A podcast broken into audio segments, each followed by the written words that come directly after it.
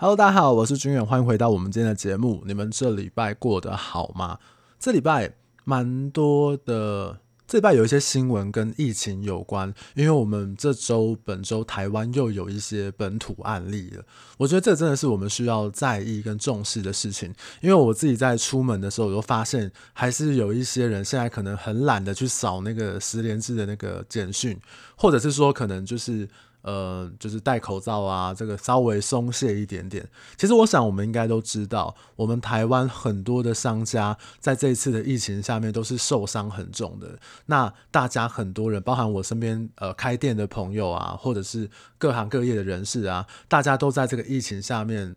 吃了很多的亏，然后或者是赔到了一些钱，开店的甚至很多都在苦撑这样子，所以我觉得我们应该都知道，我们没有办法再接受一次很大规模的，比如说三级警戒啊，没有办法内用啊等等的，所以真的希望大家可以保护好自己，保护好身边，也保护好我们周围的这个努力工作这个好好的店家这样子，这个是我这礼拜蛮有感触的一个点。那还可以跟大家分享一件事情，就是我本周我在这个公司开会的时候。时候，我的这个直属的主管，他就分享了一些工作经营的一些概念，还有他的一些想法给我们。其实我蛮，我觉得我是蛮幸运的，因为他中间一直去提到说“己所不欲，勿施于人”。我们做业务工作，说真的。我觉得这件事情很难，大家都想要赚钱，大家都想要呃最快的时间成交，或者是最快的时间可以赚到钱。但是你真的想一想，如果你今天是屋主，或者是你是买方的时候，你会愿意被这样对待吗？不管是从价格上面的评估，或者是洽谈上面的可能沟通的一些方式，甚至是遇到一些条件的时候。己所不欲，勿施于人。其实我在台，我在下面听这个主管在开会分享的时候，他一直强调这件事情。我觉得，我觉得真的很棒。我觉得这是我在现在这家公司，在这个呃环境里面，我觉得对我来说是一件很幸运的事情。这应该是我这礼拜本周幸运的事吧，跟你们分享，好不好？好。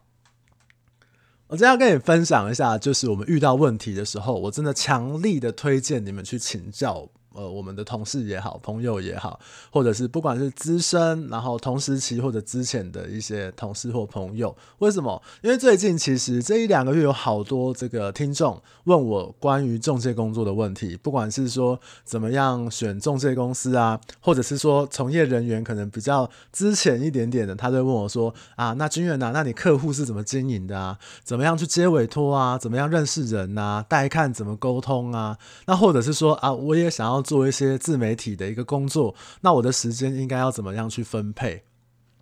那其实我大部分有时间的话，我都会稍微分享一下这样的，因为我知道我们频道其实还是有一些中介朋友或者是呃前辈，你可能在听这样。那我观察到一个很特别的现象，就是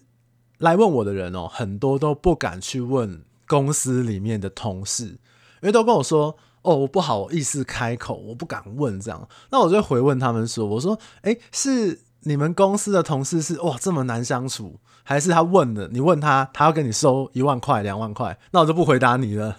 我就回你一个字，跟你收十块这样子，还是只是因为你不好意思问，你觉得对方可能觉得你很麻烦，或者说这个问题很笨，所以你就不好意思问这样子。”所以我观察到这件事情之后，我就想要整理一下我对这件事情的看法。对于大家，比如说，我就我会以我自己工作上的疑惑为例。我个人其实是一个很喜欢发问的人，因为对我来讲，我觉得你如果工作上面遇到问题，你去问人，这个 CP 值很高哦，因为你可以少花很多时间去找解答，或者是比对资料。当然，你有一些，比如说像呃，我们工作，比如说税务上面的问题啊，或者是土地上面，或者是一些呃法规上面的问题，你当然问 Google 嘛，你 Google 一下，可能可以知道一些呃比较制式的条文。我觉得这个 Google 能力还是要有的，找答案的能力还是要有。但是如果你是说，哎，我这个商圈怎么经营，客户怎么经营啊，或时间怎么分配，就直接问嘛。因为我觉得你会得到一个讲法，因为这些东西它的经营方式，它也许不是这么好找到答案跟资料，或者是你找到的答案很模糊。那我觉得，与其在那边挣扎，你就不如直接去问，得到一个讲法。我举个例子，我以前刚做中介，那时候在九九四零信义房屋的时候。那为了要开发同业的案子，就是我们每天都要哇，这个公司都会希望你去开发，对你这个开发你就是大哥，对，你不开发你就是狗啊，不是你不开发你就是不努力，类似这样子啊。我那个时候。我花了很多时间做了很多白工的一个事情，比如说我每天可能都忙到十一点、十二点，忙到明天才下班。我记得我印象很深刻，我做了两三个月之后，我才偶然发现，哇，我前面做了超多超多白痴的事情，因为可能呃在开发上面比对有一个很简单的一个方式，但是却从来没有人告诉我，然后我也不敢去问我的学长学姐，或者是说。他们也没有发现到，原来我都在那边瞎忙。我印了超多资料，我以为都要把那些成交行情给背起来，或者是说我以为那些东西比对，可能那个 A 方法只要花一分钟，但是我用那个更蠢的 B 方法，可能每次一个物件的比对我都要花二十分钟。这个效率之差，差到我都觉得哇，我做这个工作真的是磨练我的心智这样。所以有时候我觉得你去问人。那你就可以减少很多。那有些人可能会说：“哎、我问人，那可是这个学长就很不耐烦啊。”可是你串过来想一下嘛，就是你怎么知道他会不耐烦？而且哦，他如果不耐烦一次。我觉得还好吧，那你就可以减少很多像我之前做白工的一个情况。我觉得重点是说，你今天问了人家，那请你把得到的答案好好的记录下来。你不能一问再问啊，你不能今天问，明天问，后天问。你以为他是那个自动回答机是不是？所以我觉得问人的那个态度很重要，你的态度会让人家觉得说，哦，我很愿意教你。我觉得这个是很重要的。而且有时候我觉得啊。我去问我比我厉害的人，比我资深的人，其实你可以得到不同维度的答案，因为我们可能纠结在一个点，他可能思考的是一个面，或者是他可能思考的是全局上面的问题。比如说，我之前我们有呃朋友一些前辈在讨论想要创建某种房地产的平台，那我就会去问说比较厉害的人，说我面对这件事情的可行性与否。那像我自己提出的质疑，就是说，哎，做这件事情是不是会危害到一些人的利益？还有在资源上面，或者是利害关系上面，怎么样去做整合？所以我那个时候对这个前辈提出的问题是，我会问他说：“请问你有没有觉得这件事情哪里有不合理的地方？”那当然，他跟我分享很多，我很感谢他。那我除了得到他的答案之外，我觉得我可以去验证一下我自己的想法跟看法、观点是否正确之外呢，我还可以学习跟理解他面对这件事情思考的思路。我觉得你把人家的这个厉害的人的思路给想下来，就是你理解成自己的一个方式的时候，你看事情的看法跟想法一定会更多元，甚至是更全面。我以前在信义房，我有一个学长，那其实我跟他原本都不熟，他曾经是千万经纪人，我在他身上学到很多，甚至现在如果有遇到问题的时候，我可能都会去请教他。那我跟他原本都不熟，只是因为在带看的时候，有一次在路上遇到他，遇到他之后，他就跟我说，呃，他就跟我聊了一些事，那他很拽，他就是讲话都屁屁的，可是那个时候我就觉得，哇，这个人好聪明哦，这个人。真的跟一般人不一样哇，很聪明，所以我就想说，哎、那学长，那我以后可不可以请教你一些问题？这样子，他说，哦，好啊，那你就看我有空就教你这样。后来结下了这个不解之缘呐，那。其实我请教他，我们因为不是在同一个共同一个分店或者是同一个区域，所以其实我请教他的次数没有很多，一年可能不到一次吧。可是他在呃教导我的时候，我真的是把他的想法跟观念给学习下来，所以甚至是在我之后碰到一些工作上面的问题的时候，其实我都会想说，诶，如果我的解决方案是这样子 A 方向。那我就会思考说，如果今天是这个某某学长，他会用怎么样的角度来理解这个事情？他可能会完胜我啊，他可能会讲出更有道理的话，或者是比如说我们在呃面对服务一个客户的时候，如果我提出了一个方法来服务客户，那有没有可能这个学长啊，他可以屌赢我，对 不对？如果这个客户我都觉得说，这个客户如果同时跟我看房子，跟同时跟学长看房子，那他一定会被学长成交，不会被我成交，因为这个学长他就是可以做得比我好。可是我觉得，因为这个。概念，所以我在很多的事情在思考上面，我会强迫我自己想要变得跟这个学长这么厉害的人一样。他就灌输了我一个千万经纪人的脑袋，所以我在他身上学到非常非常多。他有推荐我去看一些书，所以我觉得你问人这件事情真的是不用担心，不用害怕，因为你问了，人家不想告诉你，那也没有关系啊。那如果你问了，人家愿意告诉你，或者是透露你一些什么的话，我觉得那不是 CP 值很高吗？而且不知道各位有没有观察到一件事情，就是心理学上面是可以解释的。如果你今天有疑惑，然后你很有礼貌的去问人的时候，他愿意告诉你答案，或者是愿意对你伸出援手的时候，在心理学某一方面的解释是，其实给予你的这个人，他对你的好感度是增加的。因为我们人的设计就是，你对一个人好的时候，你莫名也会增加你对他的好感度，甚至会超过于你这个求助者的角色。比如说，我举一个最简单的例子，我今天啊喜欢一个女生，好了，我就喜欢她，我就每天跟她早安晚安，或者是每天买东西给她吃，或者我就是买呃想要对她好等等的，你会越来越喜欢，你会这个付出会让你觉得哇，我自己的付出好有价值哦，我自己的这个这个付出啊，这是一个很珍贵的一个事情。我觉得套用在这个询问上面，因为我就是很喜欢问人嘛，我觉得询问上面，他如果他愿意。教导你的时候，你们的感情亲密程度是会上升的，甚至是回答你的人会有一种呃，我有被需要、被尊重，我有给予的感觉。所以，其实，在工作职场上面，或者是在地产圈上面，我完全就是不吝啬，我会去问人。对，如果人家问我，我能力所及，或者是我知道的话，我当然会回答。可是，如果遇到什么样的问题，我有时候都会去跟这些前辈，比我们资深的人去做一些讨论。一方面学习答案，另外一方面，我认为在他们身上学习他们思考的思路，还有每一个人不同面对问题的角度，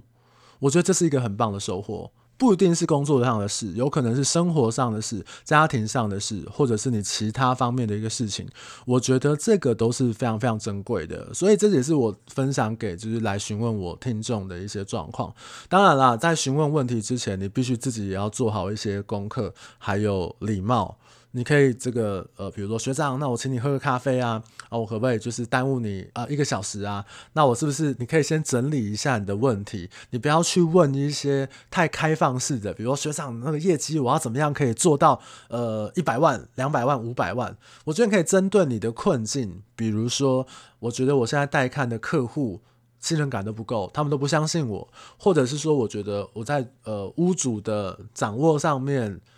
或者我觉得说我在屋主的沟通上面来讲，我是不是哪里有落掉什么？我觉得你去先思索一下自己的问题，你再去做提问，这也是我觉得对方可以感受到你这个心意很重要的一件事情。好，那当然除了去问比我们厉害、比我们资深的人之外，其实我觉得我也会建议大家，如果你公事上面，你也可以去问跟你差不多同时期的同事，为什么？因为你的问题跟他是最接近的，所以你们的答案也有可能是最接近的。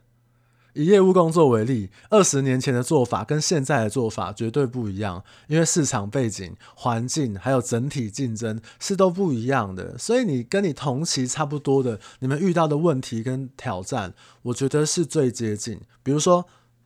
你今天呃，我我是国小生，然后我去问国小同学加减乘除的问题，那你就问你自己的同学就好。可是如果你把加减乘除拿去问一个研究所的高材生，他可能就会先入为主的觉得说：“哇靠，你这加减乘除都不会，那你猪啊！” 就是他看这个事情，他不有时候他不会去认为说他没有办法理解你的难处。有可能你就是敬畏有问题，有可能你就是觉得那个层怎么这样乘起来就是怪怪的，但是他已经忘记了当初他接收接触到这个新鲜事物的时候，他的那个朦胧感，或者是他的那个不确定性，这样，所以他面对你问题的时候，他比较难站在你的角度去做一些回应。有可能是这个样子，所以除了我刚刚提到问比较厉害、比较资深的人之外，问跟你接近的同才，真的，你跟他的问题可能是最接近，面对市场、面对这个工作上面的问题是最接近。那我相信解决答案上面来讲也是最接近的，这个也给你们做一些参考。那当然，最后我还要说啊，也可以去，如果你跟我一样在一个产业，比如说我在不动产业服务了十一年。如果你跟我一样有稍微一点点资深的话，那我也建议你可以去问问看比较菜的、比较之前的同事。那你可能会觉得说，他这么菜，问他好吗？我跟你讲，这就是陷入了一种老鸟思维，你知道？比如说，举个例子，比如说我有个朋友，他们在这个旅游业服务，那他们推出了一个行程的时候，他们就会习惯去问一下领队的想法。然后去问一下资深业务的想法，领队就是带行程的人嘛，他当然就会对这个行程提出一些他实务上面的见解。那他们去问一些资深业务，比如说他们就会去理解说市场面可能客户的回馈在哪里，然后他们还会去问谁？去问那些菜鸟业务，因为菜鸟业务就像比较像是消费者。比较像是被推销的这一些人，所以他们去问这些菜鸟业务的时候，他们也可以得到一些不同维度的答案。就像我们在工作上面，你去问一些比较菜、比较年轻、比较之前的同事，你不要说这个呃不同维度了，你就可以得到一些可能很可爱、很天真，或者是很年轻的一些答案。但是那些答案并不是没有价值的，因为我们在一个工作久了之后，我们会被这个框框给限制。比如说，之前我有一个助理，那我就问他说：“哎，那你这样开发怎样怎样怎样？”他就提出了一个很蠢的答案。比如说，他就说：“我要在这个脸书上面，我要大量的去散播广告讯息，这种陌生讯息。”我都跟他讲说：“白痴哦，这个东西啊，没有用的啊，你不要闹了啦，你还是赶快去做一些什么什么什么。”可是隔天我就跟他道歉，为什么？我就跟他讲说，我就说，哎、我都没有去尝试，我没有跟着你一起做，那我就这样回绝你。我觉得这样不好，我愿意跟你道歉。但是骂你白痴是真的白痴，没有。我的意思是说，就是他提出了一个方法，是我以前的学长或者是前辈没有教我的，但是。如果我愿意去跟他去做一些尝试，或者是说我们一起去证明这个方法它的有效性在哪边，这件事情才变成一个有价值的事。那也许这会是一个好的方向，或者是说你可能他提出了一个概念之后，你可能觉得不够好，或者是你觉得不可行。但是这个概念跟这个方向有没有可能，其实它有别的方式可以去做一些延伸？我举个例子，我看过一本书。他说以前在不一八几年的时候吧，没有人认为比空气重的东西，人造物可以在天上飞。后来就发明了飞机。我觉得他那个创意的思想就来自于你没有被这个框架给限制住，你没有被一些莫名其妙的这个呃公司给你的这个束缚住的时候，你就会有一些别出心裁，甚至是很有创意的答案。所以。我也很喜欢跟呃，然后我最近有个朋友嘛，他就说他在这个工作上面很喜欢跟年轻人去聊天，那就会去问到一些哇，知道现在年轻人喜欢什么啊，或者是年轻人的想法啊，什么感情困扰啊，这个工作困扰啊，这学习困扰啊，他就觉得他自己都年轻得起，他看了这些就是年轻一辈的这个孩子啊，或者是说年轻一辈的这些朋友，他就觉得自己也很有感触。所以我觉得你如果问一些比较之前年轻的同事，也不要觉得有什么不好意思的，因为我觉得每个人都有优点跟长处，所以也是有时候也会有一些意想不到的收获。这是我跟这些听众可能他们分。私私信我，我分享给他们的。我觉得在工作职场上面，不管是资深也好，跟你同期也好，比你菜的、比你之前的同事也好，每一个人都是一个人，每一个人都是一些想法，每一个人都有他的优缺点。如果你想要，比如说比较厉害的人，你想要成为他那个方向的，我觉得你就。诚恳的，然后呃，开开心心的，好好的去请教对方。那有可能得到问题答案之后啊，你还可以跟他的这个关系的这个亲密程度再提升一点点。同才之间也是啊，就是大家一起讨论，一起互相的求进步。那你说这个比较菜的，有没有可能你就是那个最后是付出的那个人？那也许你也可以收获一段不错的同事之间的感情，或者是一个友谊这样。所以我觉得，嗯，很多人都喜欢上网问问题。我最近这个粉专的那个私讯有一点多，那真的还是不要忘记了我们身边活生生的人啊，就是真的不要不好意思，因为你可以转念一下，我觉得这问人问题就跟告白一样。然后以前就是就是搭讪妹子的时候，就是你就想说，如果我今天走在路上被一个像我这样的人搭讪，比如说一个女生，我也不会怎么样。我如果不喜欢，我不想要，我就拒绝她就好。那我不会觉得她是个变态，她是王八蛋，不会吧？你就是被一个异性搭讪搭讪这样子。可是问人也是啊，如果你觉得很烦，你就是哦不好意思，我我没有空回答你或怎么样，那你本来就没有义务要回答他，或他没有义务要回答你，但是。很多人其实并没有你想的这么的小气。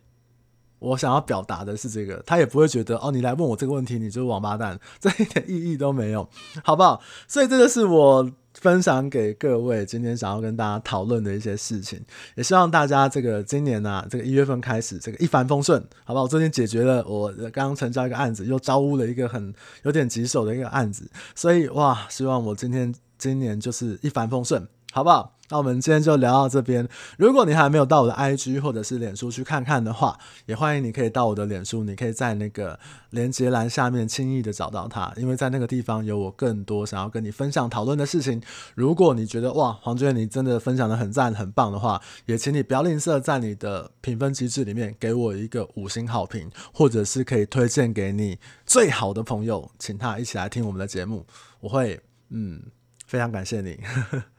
好，那我们今天就聊到这边，就是这样啊。好，大家拜拜。